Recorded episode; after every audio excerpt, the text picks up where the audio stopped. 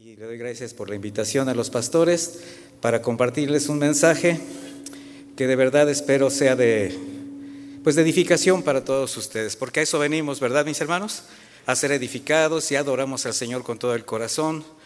De hecho, el Señor sabe quién le adoró en espíritu y en verdad, Él sí sabe, ¿verdad? Nosotros podemos tener una, eh, una forma, una expresión física, y, pero lo que ve el Señor siempre va a ser nuestro corazón.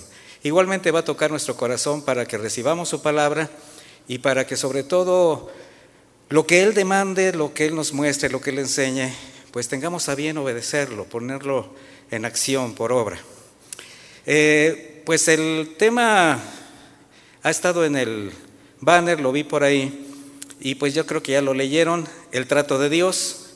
Y pues es un tema que a mí personalmente me empezó a, a, hacer meditar un poquito en esa frase. Eh, le voy a invitar a que leamos un versículo en el, libro de Proverbios,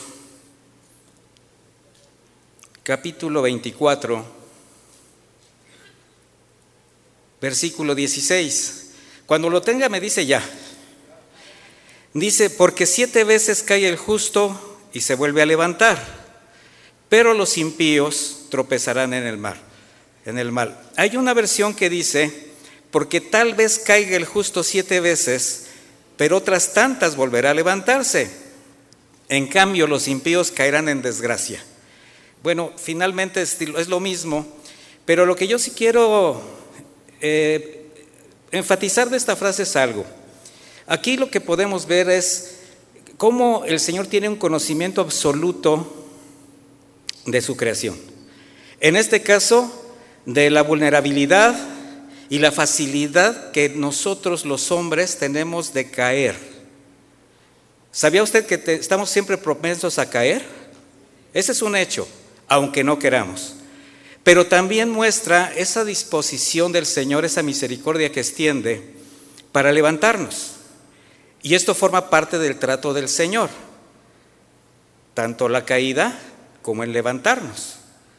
Sin embargo, es muy común escuchar una frase que yo creo que usted ya ha oído de diferentes hermanos, quizás algún pastor, Dios está tratando contigo. ¿Quién ha recibido esa frase? Sobre todo cuando se está pasando por alguna situación difícil. Y muchas veces, veces se siente como que si fuera solamente una salida fácil, que no resuelve nada, no da paz y a veces hasta deja en la misma incertidumbre, pero pues tú dices, pues sí, Dios está tratando conmigo, pero cuando no reconocemos la soberanía de Dios, no vamos a entender precisamente el trato de Dios en cualquier circunstancia. Se han puesto a meditar un poquito sobre la importancia de las pruebas, las adversidades y las caídas como lecciones de vida que nos van a servir para reconocer nuestra condición moral, espiritual y aprender de las caídas, aprender de los errores. ¿Usted cree que se aprende de los errores? Sí, definitivamente. Y ha considerado que siendo el Señor quien permite todo lo que nos sucede, porque si Él no lo permite, no sucede, esos golpes de la vida pueden ser oportunidades para crecer espiritualmente, para madurar nuestra fe y no necesariamente para vernos como en desgracia, por tanto que somos parte de su familia. Siete veces cae quién? El justo. Estoy hablando de los justos, de los justificados por la fe. Si nosotros reconocemos esto, entonces podemos identificar que en todo lo que nos sucede hay un trato de Dios. Y en el trato de Dios podemos ver aflicción o gozo, no necesariamente son cosas malas.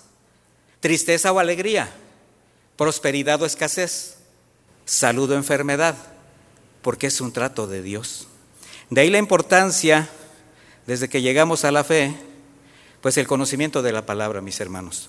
Porque eso nos va a permitir empezar a comprender y, también a discernir cuando empezamos a experimentar esos cambios que empiezan a operar en nuestra vida. Esas circunstancias que Dios va permitiendo en nuestra nueva vida en Cristo. ¿Alguien se dio cuenta que nació de nuevo a causa de los cambios que el Señor empezó a generar en él? ¿Sí o no? De repente reacciones, palabras, situaciones que a la hora que tú respondías decías hasta ni parece que soy yo, pero finalmente era es la obra del Señor. Pero cuando no entendemos esta parte, mis hermanos, es evidente que si las cosas van bien, si son favorables, pues nos vamos a alegrar mucho. ¿Sí se alegra usted cuando las cosas van bien? Sí, hasta el rostro resplandece, la fe se va hasta los cielos. Pero ¿qué pasa cuando la fe es probada siendo expuesto a lo que no favorece, a lo que no agrada, a lo que confronta, confronta nuestra condición espiritual o altera nuestros planes? ¿Qué sucede? ¿Cómo se reacciona? ¿Molestándose? ¿Confundiéndose? ¿Quejándose? ¿Reclamando? ¿Desanimándose? ¿Desobedeciendo? ¿Y empezar a obrar por nuestra cuenta porque las cosas no están bien? O si usted ya tiene ese discernimiento y conocimiento del carácter del Señor, con humildad aceptar su voluntad, esperando confiadamente a que se cumpla el propósito por el cual el Señor está permitiendo esa situación. ¿Con qué reacción se identifica usted? Comencemos a meditar un poco. ¿Cómo reacciono ante las circunstancias que se van presentando? Voy a poner unos ejemplos que son así como comunes en medio de nuestra sociedad. Imagínese a alguien, o sea, no es ninguna alusión personal, solamente son ejemplos, pero son comunes. Imagínense a una persona, a alguien que por negligencia es despedido de su trabajo, que por una mala decisión pierde su negocio, que por confiar le robaron sus ahorros, algunos ya están diciendo, híjole, ya me vio, que por andar de fiesta un joven reprueba el examen final o no pasa el examen de admisión, que por desobediencia y rebeldía una chica sale embarazada, la primera reacción, ¿cuál es? ¿Qué haré? ¿Cómo enfrento esto con mi familia? ¿Por qué lo hice? ¿O por qué me pasó a mí? Siempre mostrando ese desconcierto, vergüenza o molestia que provoca el sentimiento de culpa, porque así reaccionamos los seres humanos. Por eso le digo, esto no es para condenar a nadie, son cosas que suceden. Sin embargo, aunque sabemos que el riesgo de caer, además de terrible, es inminente, ya que siempre estamos expuestos a ello, ¿por qué solo se llega a reconocer cuando se experimenta? A pesar de las consecuencias, incluso muy pocos intentan prevenirlo o evitarlo, porque sabemos que las, que las caídas, que las circunstancias difíciles se van a presentar, y sobre todo circunstancias difíciles que nosotros mismos llegamos a provocar. ¿Sí ha considerado que la mayor parte de las situaciones difíciles que usted ha pasado o está pasando son consecuencia de sus propias decisiones? ¿Sí, ¿Sí, lo ha considerado? Así como para no echarle la culpa a nadie y mucho menos a Dios. Porque mire, las respuestas por no prevenir o evitar son diversas. Por ejemplo, a nadie le gusta obedecer un consejo aunque lo pida. Y esto los pastores lo, lo, percibimos mucho en las consejerías. La mayor parte de las veces llegan los hermanos por un consejo, pero más bien lo que quieren es una confirmación de lo que ya quieren que se les diga.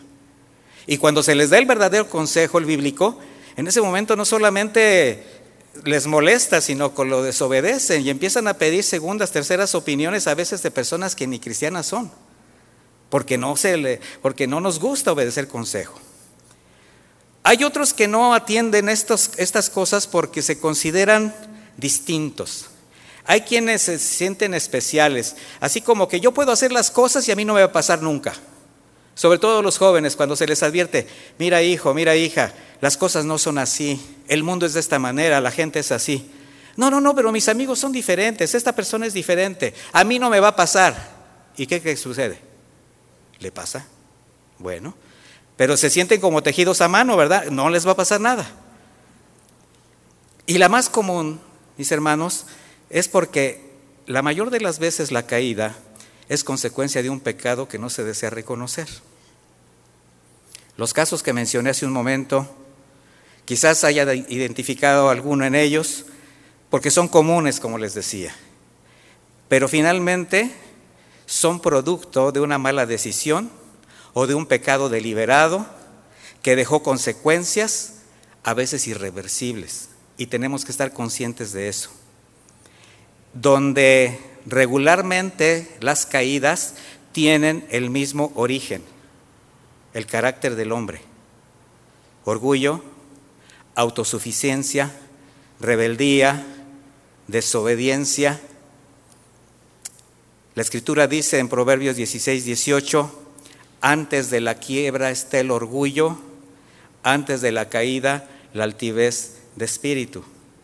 ¿Y sabe qué? El Señor trata con esos caracteres. De manera que tenemos que entender que en toda decisión que tomemos siempre va a haber una intención oculta que necesitamos reconocer. Porque las caídas, los fracasos, las equivocaciones, si bien son experiencias la mayor de las veces malas, siempre habrá ocasión de corregir, de advertir o finalmente de aprender para no volver a caer en ellas. Cuando leemos en Romanos 8:28 que Dios hace todas las cosas que ayuden para bien a los que le aman, a los que son llamados conforme a su propósito, todos creemos en esta promesa. ¿Usted cree en esa promesa, sí o no? Bueno, entonces, si todo va a obrar para bien, la pregunta sería, ¿cuándo caer, equivocarse, errar, puede obrar para bien? Y hasta considerarse como algo, si no bueno, sí necesario. Le voy a decir, ¿cuándo? Cuando se cumpla el propósito de desarrollar su carácter, de desarrollar el carácter de Cristo en su vida. Cuando estas caídas le aporten para tomar mejores decisiones. Cuando estas experiencias lo lleven a la humildad, le den sabiduría, produzcan empatía con los demás, con los que también caen, y llegar a comprender que en todo lo que Dios permite hay implícita una lección de vida, porque el Señor siempre será maestro. Él es el maestro de maestros y siempre va a estar enseñando a sus hijos. En el libro de Oseas 14:9 se lo voy a leer. Dice, ¿quién es sabio para entender estas cosas y prudente para que las conozca? Ciertamente los caminos del Señor son rectos y los justos andarán por ellos, pero los rebeldes tropezarán en ellos. De ahí la necesidad de conocer el consejo de Dios, ¿para qué? Para caminar con rectitud. No para tropezar, porque el Señor jamás va a ser tropezadero para nadie. ¿Sí sabía usted que el Señor no nos hace tropezar? Entonces,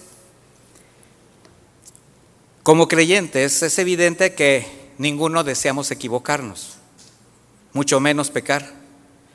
Sin embargo, ¿Por qué será que cuando alguien llega a caer, hace todo lo posible para no reconocerlo o para que nadie lo note?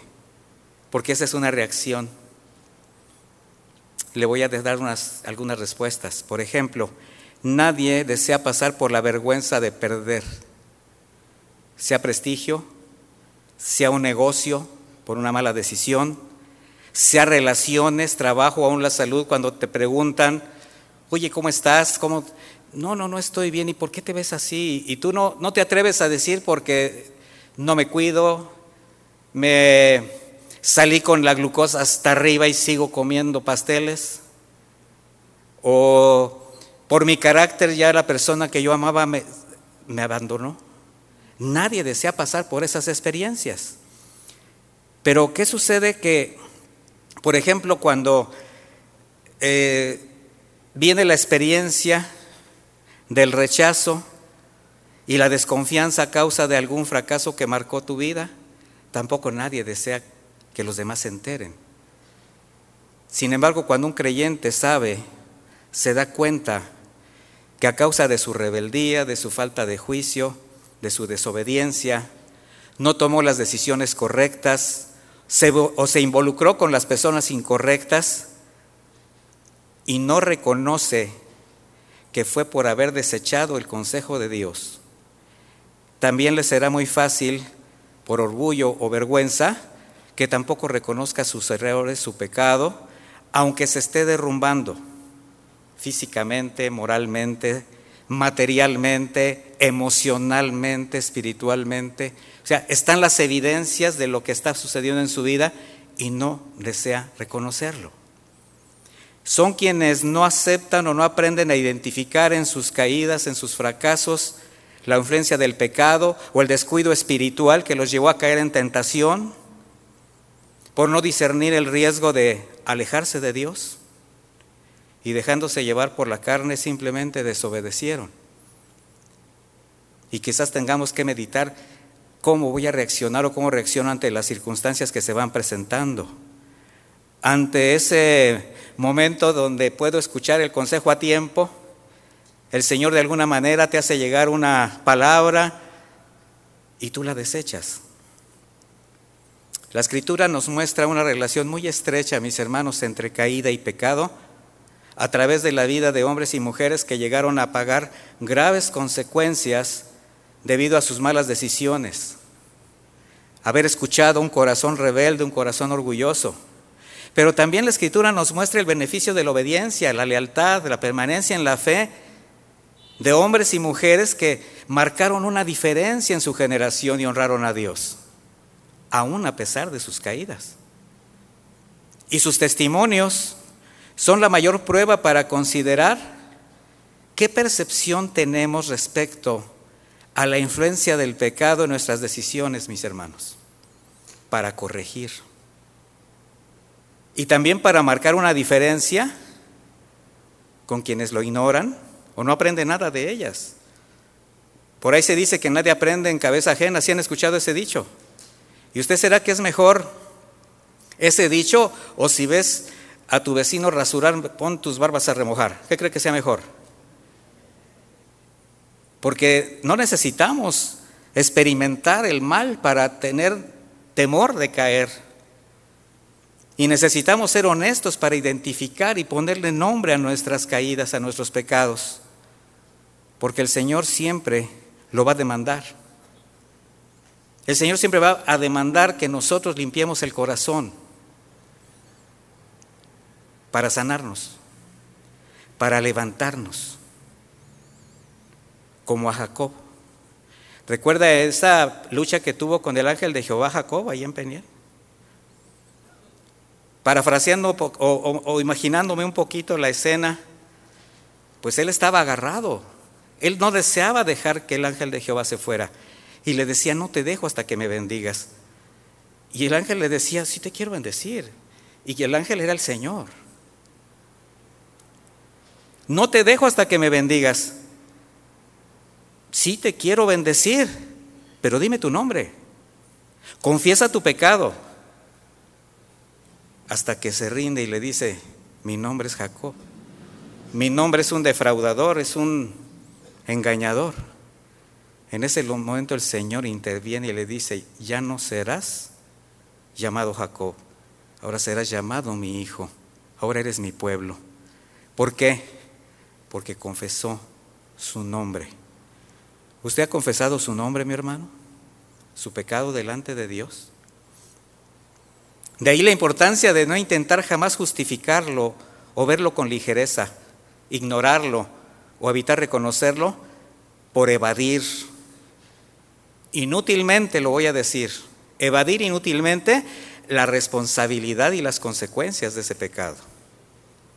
Y solamente con el reconocimiento entonces podremos arrepentirnos y acceder a la gracia que perdona, la que ofrece la oportunidad de ser restaurados. Porque siete veces cae el justo y siete veces se habrá de levantar. En otras palabras, cuando alguien siente que ya está en su peor momento, ¿quién se ha sentido así alguna vez?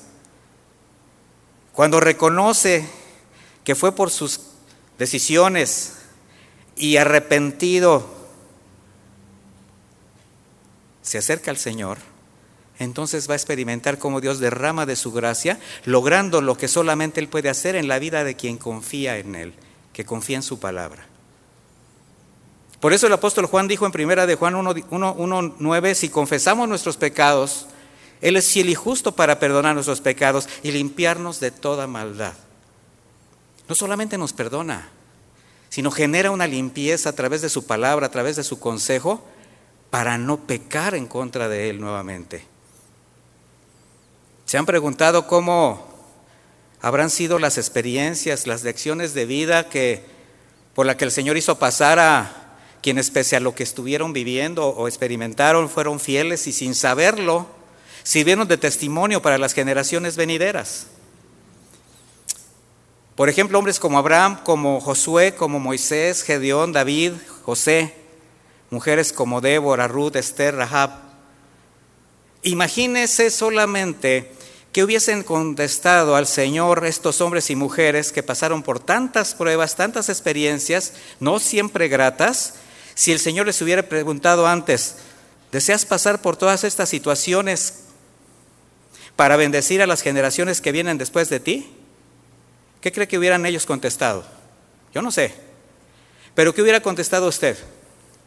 ¿Qué le contesta usted al Señor si el Señor le dice, vas a tener que pasar por diferentes circunstancias para que tu fe probada, tu santidad, sea testimonio a las generaciones venideras, porque tú tienes a alguien a quien bendecir que viene detrás de ti. ¿Qué le contestaría al Señor? Y si realmente conocemos el carácter del Señor y la realidad de nosotros como sus hijos, entonces tenemos que entender algo. Primeramente, que Él no nos va a avergonzar por creer en Él. Y segundo, que cuando por la fe llegamos a Cristo, y decidimos seguirlo, nos convertimos en candidatos al trato de Dios a través de lecciones de vida que nos van a permitir ser moldeados conforme al único modelo que a Dios le agrada, Jesús. Y encontramos un patrón casi predecible en la vida de personajes en la escritura, que primero con una imagen de aparente éxito, autosatisfacción, incluso hasta cierta arrogancia, se jactaron de su pecado, se jactaron de su posición y estuvieron exhibiendo esos rasgos característicos de quienes se sienten cómodos en una circunstancia así porque eleva el ego, alegra su vanidad, como por ejemplo Jacob engañando a su padre para quedarse con la primogenitura de Saúl. Se puede imaginar a, Jacob ya como muy satisfecho. ¿Usted cree que iba enojado, triste, cuando se quedó con la primogenitura de Saúl? ¿Que iba con algún cargo de conciencia? ¿O Moisés, después de asesinar al egipcio, presumiendo su autoridad, lo que tuvo fue miedo? ¿Se imagina David siendo rey de Israel, descuidar sus deberes y así en esa condición abusar de su poder, adulterar con Betsabé, perpetrar un asesinato? Sansón haciendo alarde de su fuerza para cumplir sus caprichos. Pedro cortando la oreja a Malco, exhibiendo un valor que no tenía. O Saulo de Tarso, orgulloso de su origen, de su religión, persiguiendo cristianos. Sin embargo, el Señor sabe cómo tratar a sus siervos. Y cualquiera de nosotros podemos tener una condición así, mis hermanos, de estar caminando en el pecado, sentirnos orgullosos, sentirnos hasta cómodos, porque no somos capaces de discernir que estamos delante de Dios en esa condición. El Señor sabe tratar a sus siervos, a sus hijos. Y Él lo que hace es llevarnos al lugar donde vamos a enfrentar la realidad esa realidad que, hablando de estos personajes que mencioné, ellos mismos construyeron y los hizo caer, pero con la intención de ser renovados y cumplir con el propósito de su llamado. Y cómo después, en medio de la seguridad aparente, de la confianza, surge una catástrofe, surge algo repentino, inesperadamente llegan consecuencias de sus malas decisiones y el Señor los lleva a donde más les duele, confrontándolos con su pecado. Y así es como el Señor derriba los argumentos triunfalistas, mis hermanos.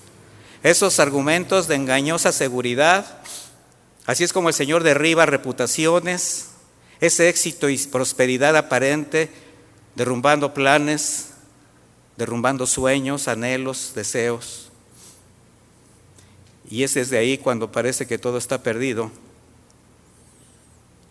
cuando la restauración parece imposible, en ese momento de confrontación, de reflexión, de reconocimiento de la culpa, que entonces interviene el Señor con su gracia, con su consuelo y con su abrazo, porque Él nos está limpiando.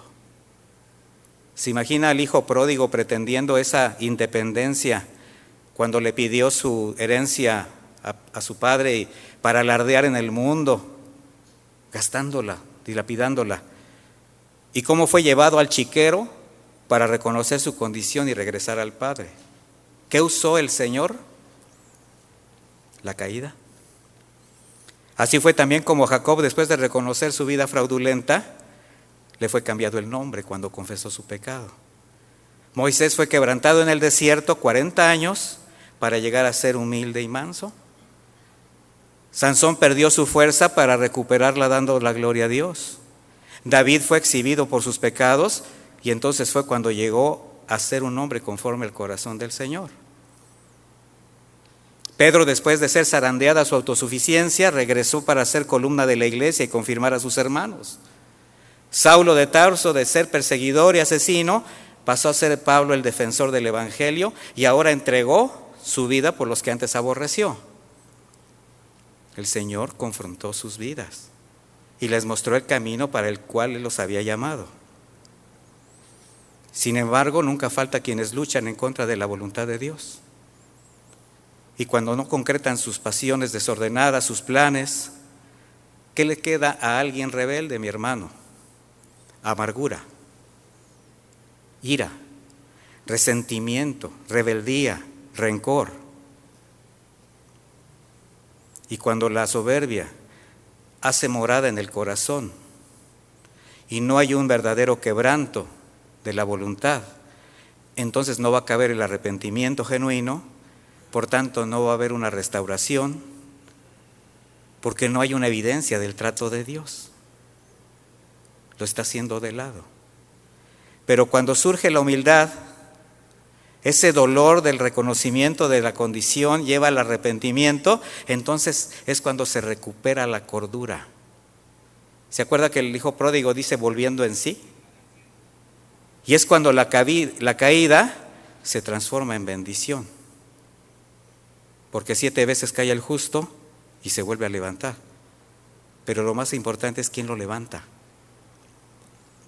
A partir de ese momento, mis hermanos, cuando el Señor levanta, entonces va a surgir una mayor profundidad espiritual, un carácter más resistente, más noble, una sabiduría más consciente de la realidad que se vive.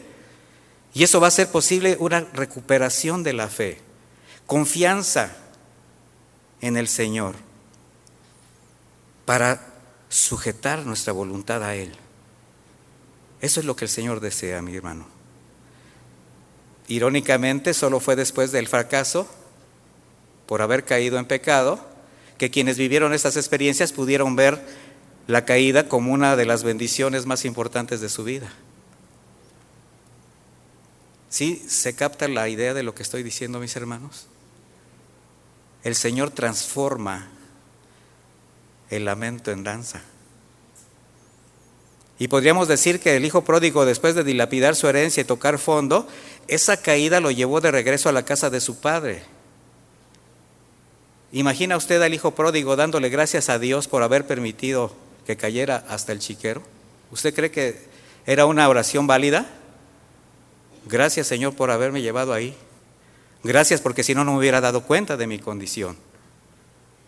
Imagínese escuchar a David dando gracias al Señor por confrontar su pecado, haber transformado esa caída en la restauración de su relación con Él para exhibir ese arrepentimiento que lo marcó como un varón conforme al corazón de Dios.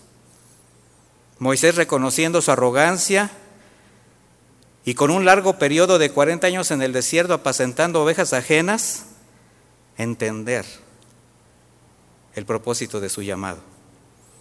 Y cuando entonces el Señor lo llama para sacar de la esclavitud al pueblo de Israel, verlo dar gracias por ese proceso que le permitió conducir a Israel por otros 40 años. ¿Será que estos siervos, son preguntas que yo me he hecho, mis hermanos, ¿será que estos siervos hubieran podido hacer lo que Dios les demandó y llegar al final de la carrera sin haberse equivocado, sin experimentar caídas y sufrir consecuencias que ahora conocemos? Yo no lo puedo saber, no lo podríamos saber. Pero si el Señor lo permitió fue porque seguramente era necesario. Quizás no hubieran podido hacer lo que tenían que hacer sin haber pasado antes por esas duras experiencias y hasta dar gracias por ellas. Y pensar en esto a mí de una manera personal me hizo reflexionar a la luz de mis errores, de mis caídas, de mi pecado, que ni por un instante repetiría lo que me hizo y me ha hecho caer muchas veces antes y después de conocer al Señor. Sin embargo, hoy puedo considerar esos tiempos que Dios permitió llenos de errores, de, de desdicha, de aflicción autoinfringida, necesarios, pero de ninguna manera repetibles. Pero sí reconozco que fueron y han sido fundamentales para mi crecimiento espiritual. Porque el orgullo no, no es bueno y me permitieron caminar en la fe, mi servicio al Señor. Sé que son experiencias que deben quedar en el pasado porque ya cumplieron su función en mi vida. Y yo creo que es algo que todos algún día tendremos que pasar por ellas, aunque usted diga lo reprendo y cancelo sus palabras, pastor. Pero yo les aseguro que todos necesitamos conocer y sufrir la experiencia de la caída siempre y cuando venga precedida del trato y la restauración de Dios. No de un pecado deliberado, flagrante, donde no hay reconocimiento de la culpa. Solo entonces se podrá tener una verdadera transformación de carácter. Y mire, a través de los errores. Entonces, ¿será que las caídas son necesarias si le vamos a ser útil al Señor. ¿Usted qué cree? Y no con esto estoy diciendo y estoy provocando que, bueno, quiero caer, quiero caer. No, mi hermano.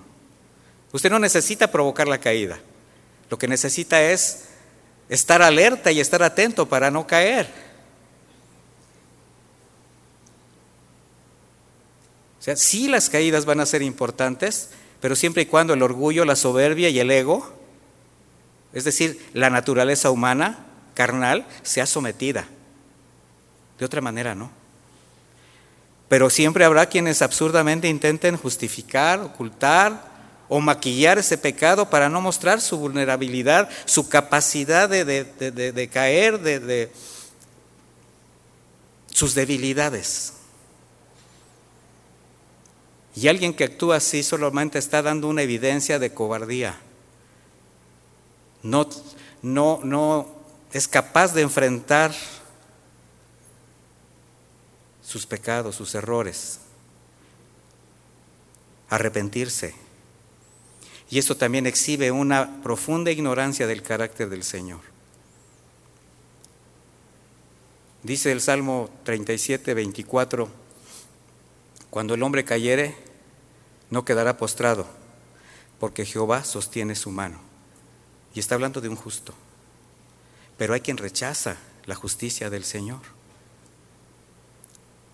Así vemos cómo mientras hubo hombres como Moisés, Abraham, David, Jonás, Sansón, muchos más convirtieron sus caídas en experiencias que transformaron su vida y glorificaron al Señor, hubo otros como Saúl, como Lot, como Acab, como Judas Iscariote, muchos más que no se pudieron recuperar y pagaron graves consecuencias por causa de su orgullo, su soberbia, decisiones, pecado. Por ello no podemos ni debemos olvidar que si bien todas las cosas ayudan a bien, la escritura también dice que es a los que aman al Señor y son llamados conforme a su propósito. Y quienes aman al Señor tienen un corazón humilde, sensible a obedecer sus mandamientos, para que se cumpla ese propósito de menguar para que Jesucristo sea exaltado y manifestar su carácter. ¿Sí lo cree? Pues aunque no lo crea. Debemos ser sabios, honestos, en el reconocimiento de nuestra debilidad y capacidad de pecar, de decidir mal. ¿Quién se siente infalible? Quizás no levanta la mano, pero pues a lo mejor, como dicen por ahí, estoy sentado, pero mi orgullo me levanta. ¿Y sabe qué? El orgullo nunca va a ser bueno para nadie. El apóstol Pablo lo manifestó de esta manera, él lo entendió muy bien y lo expresó así en 2 Corintios 12:10. Acompáñeme, por favor.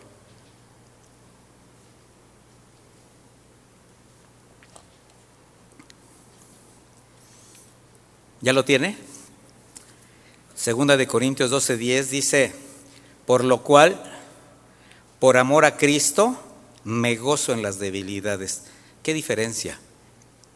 En afrentas, en necesidades, en persecuciones, en angustias, porque cuando soy débil, entonces soy fuerte.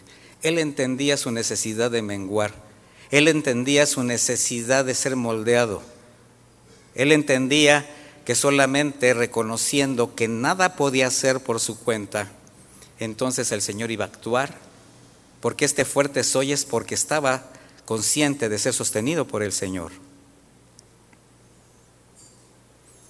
Eso cambia radicalmente la percepción de vida de alguien. Mire, cuando nosotros entendemos este proceso de reconocer nuestras debilidades y ser levantados, entonces cuando lleguemos a ser testigos de la caída de alguno de nuestros hermanos o alguien cercano, pues la perspectiva cambiará muy, muy radicalmente porque dejará de señalarlo, de verlo como alguien reprobable y podrá extenderle misericordia, la misma que se tuvo para con usted. Porque uno de los problemas que yo considero más graves en el cristiano es que se siente bueno. Así los cristianos, cuando no tenemos una conciencia de, de la gracia, hacemos de la gracia un derecho, estamos fritos, mis hermanos. Y necesitamos entender que si no fuese por la gracia del Señor, no habría nada para nosotros. Entonces cuando experimentamos estos, podemos entenderlos y amarlos, identificarnos con su desdicha, con su realidad espiritual, porque vamos a ver algo, el mismo común denominador que hay en nosotros, caídas emanadas del pecado, de la naturaleza, porque somos iguales y todos estamos propensos a caer. Entonces es cuando se puede tener corazón para animarles, cuando los veas preocupados, abatidos por sus malas decisiones, y no señalarlos, no pisarlos, Personas que están tan abatidas preguntándose si hay esperanza, tratando de resolver las cosas en sus fuerzas, se alejan del Señor. Y alguien les tiene que recordar que el riesgo no es caer, sino quedarse en el piso.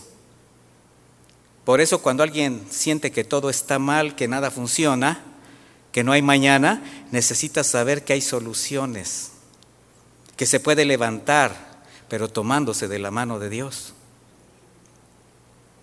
pero usted ya lo experimentó.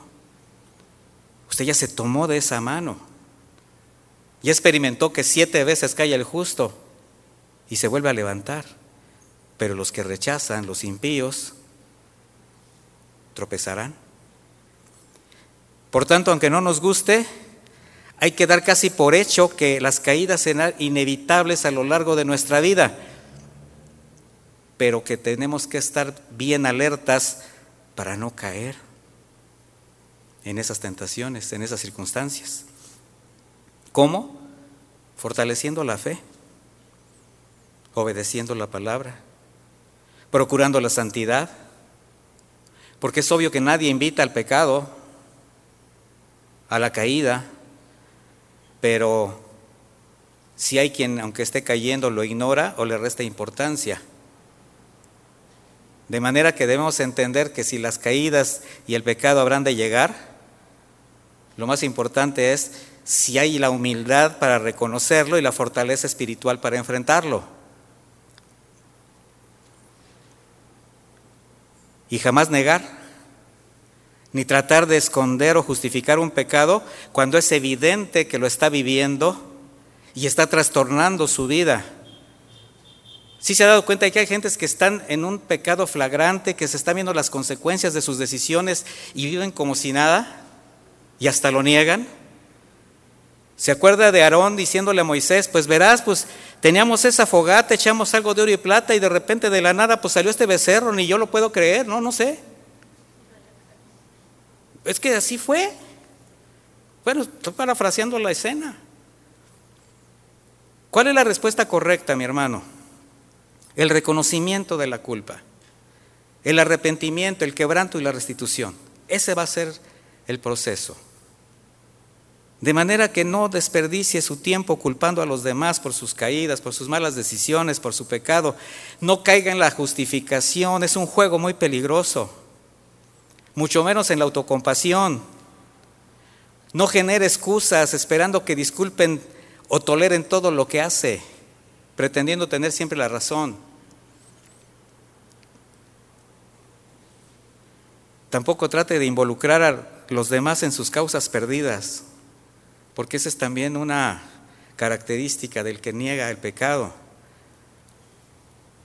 Contamina y se convierte en tropezadero.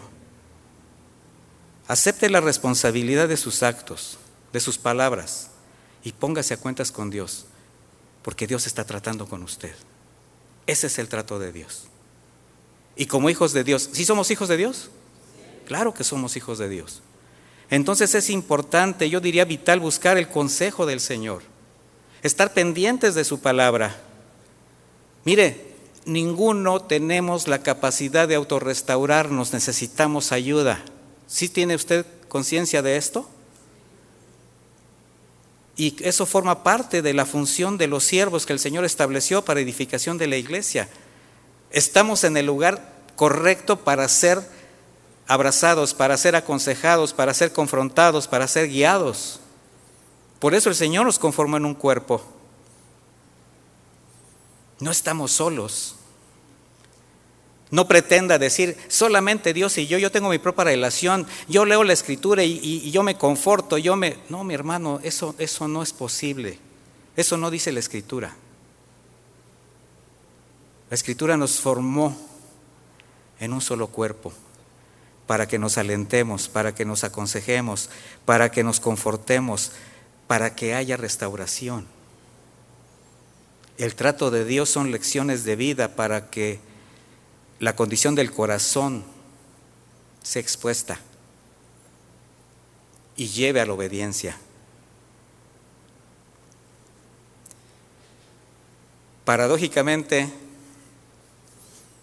las pruebas más difíciles y caídas más duras son cuando hay abundancia y todo va bien.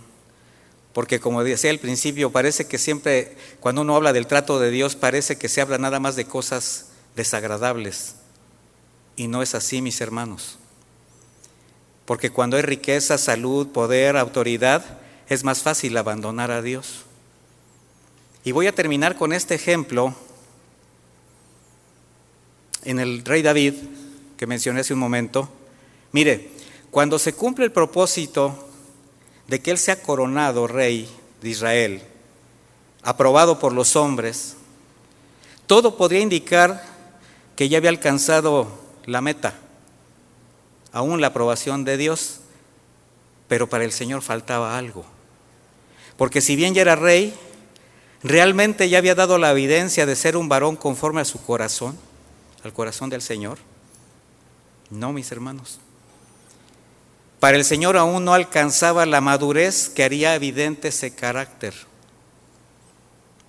Por tanto, era preciso pasarlo por un sedazo mucho más fino. Y aunque suene extraño, David tuvo que ser reprobado, encontrándose cara a cara con su pecado, con su caída, para ser levantado, restaurado y aprobado. David debió reconocer cómo después de haber sido íntegro y fiel a Dios hasta llegar a ser rey,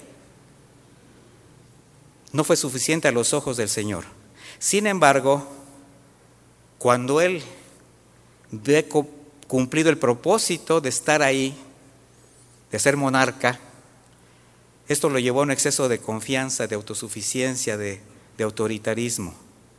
Y ese es un riesgo en el que puede caer todo creyente y sobre todo siervos, que si bien han sido probados en medio de muchas adversidades, que han luchado por ser fiel a Dios ante toda tentación, porque ahí están las luchas. Pero ¿qué sucede cuando después de haber pasado estas pruebas, de haber pasado situaciones difíciles, el Señor nos da refrigerio? Y por su gracia nos empieza a dar bendiciones, momentos diferentes, bendiciones por gracia, evidentemente, que no merecemos. Y si no se es maduro, si no se discierne el valor de la gracia, la misma naturaleza lo va a llevar a la desobediencia, a la soberbia y el pecado. Mis hermanos, poder, abundancia y placer son veneno para el alma que se descuida, las mentes débiles, los corazones inmaduros. Y el enemigo ataca de una manera terrible esa parte del corazón del hombre. Así fue como David en esa condición pecó deliberadamente delante de Dios y sin remordimiento alguno se hubiera quedado en esa delicada situación si el Señor no le hubiese extendido su misericordia. Ya había pasado casi dos años y él seguía siendo rey. Y créame, creo que se seguía sintiendo justo. Ya tenía un bebé. Así que gracias sobre gracia hizo que Natán, enviado por el Señor, confrontara a David de ese pecado, para que entonces se hiciera evidente ese hombre conforme a su corazón. Pero debió verse tal como Dios le veía. Se, tuvo que ver reflejado en su propio pecado, cara a cara con su naturaleza, y reconocer todo lo malo que había en él, su verdadera condición delante de Dios. Fue así como en el momento de la confrontación, se imagina un torrente de, pecado revelado a su corazón, que su mente entenebrecida, su dureza, ya habían pasado por alto. Pero David fue sensible a la voz del Señor a través del profeta y convencido de su pecado con los razonamientos de Dios, no con los personales, sin justificación alguna, con un corazón quebrantado, llegó a un profundo y doloroso arrepentimiento. Y ahora no le interesaba el reino, no le interesaba la honra de los hombres, aún su propia vida. Lo único que deseaba era recuperar la relación perdida con su Señor. Y el Salmo 51 es la mayor evidencia de cómo se arrepiente un hombre conforme al corazón del Señor.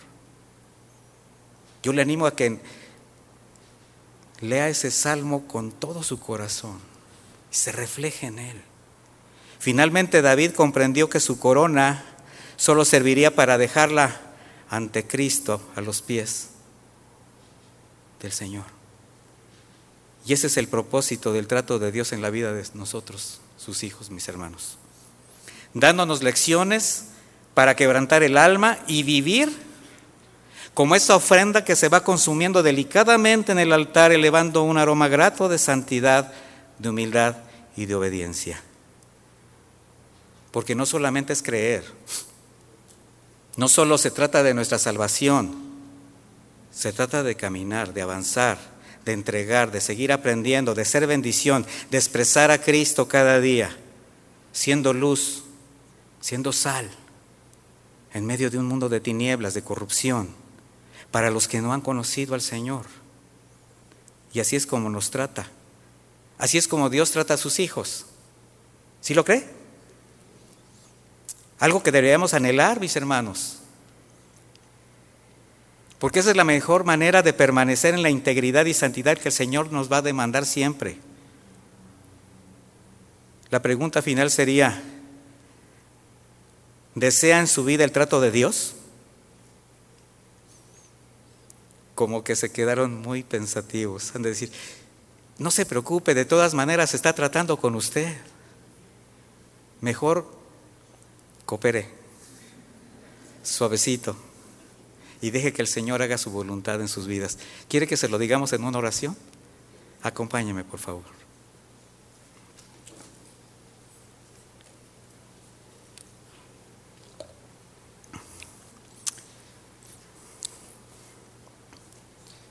Si se ponen sus pies, eh, mi hermano, para poder elevar nuestra voz, elevar nuestras manos, darle gracias por su palabra. Y mire, eh, solamente en un acto personal, aquí no es tener que levantar una mano, pretender hacer un compromiso guiado por un pastor, no, mis hermanos. Esto es algo que tiene que surgir de su corazón, porque el Señor sabe no solamente sus necesidades, no solamente su condición, sino también lo que viene adelante. Así que Démosle gracias a nuestro Señor. Padre, te damos muchísimas gracias por tu palabra. Porque te acuerdas que somos polvo, Señor. Y sigues extendiendo tu misericordia. Y nos sigues viendo con ese amor, con esa compasión de siempre. Entendiendo que tenemos esa capacidad de caer. Pero ahí estás tú. Allí está tu Espíritu Santo entre tu pueblo, en el corazón de tus hijos confrontando, alentando, animando, convenciendo de pecado, de justicia, de juicio, para seguirnos limpiando, para que este proceso de santificación sea cada vez más, más profundo, porque de eso dependerá nuestro crecimiento espiritual, el fortalecimiento de nuestra fe, nuestra comunión contigo, Padre Eterno de que seamos sensibles a tu consejo, a tu palabra, de que conozcamos tu carácter, de que dependamos de tu gracia, no abusemos de ella. Así que Señor, gracias por una palabra que nos permite entender que si bien las caídas son inminentes, podemos prevenirlas.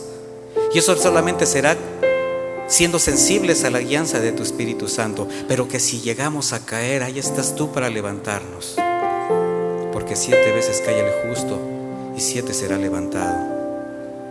Pero que esto no sea un pretexto para la caída deliberada, para el pecado abusivo, para esa condición de cinismo que nos puede llevar a consecuencias más graves. Aquí está, aquí estamos, Señor. Tus hijos, una, una pequeña manada que te ama, que te necesita, que quiere adorarte, que quiere que quiere tener una verdadera relación contigo, Señor. Y que nos hemos dado cuenta que sin santidad no te veremos, no tendremos una relación plena contigo. Así que gracias por recordárnoslo, Señor. Gracias por tu amor y misericordia y nos dejamos en tus manos, Señor. Bendice a mis hermanos, guárdalos de todo mal, llévalos con bien a sus hogares y que esta palabra sea abonada en sus corazones para que para que tomen buenas decisiones, para que se den cuenta de lo que tú estás demandando, quizás desde hace tiempo, y quizás lo han hecho de lado. Pero este es momento de, restaurar, este es momento de ver todo con tus razonamientos, no con nuestras justificaciones. Así que aquí estamos, Señor, dispuestos a ser limpiados, a ser sanados, a ser restaurados. Y muchas gracias, Padre Eterno, en el nombre de Jesús. Amén y amén. Que Dios me los bendiga, mis hermanos.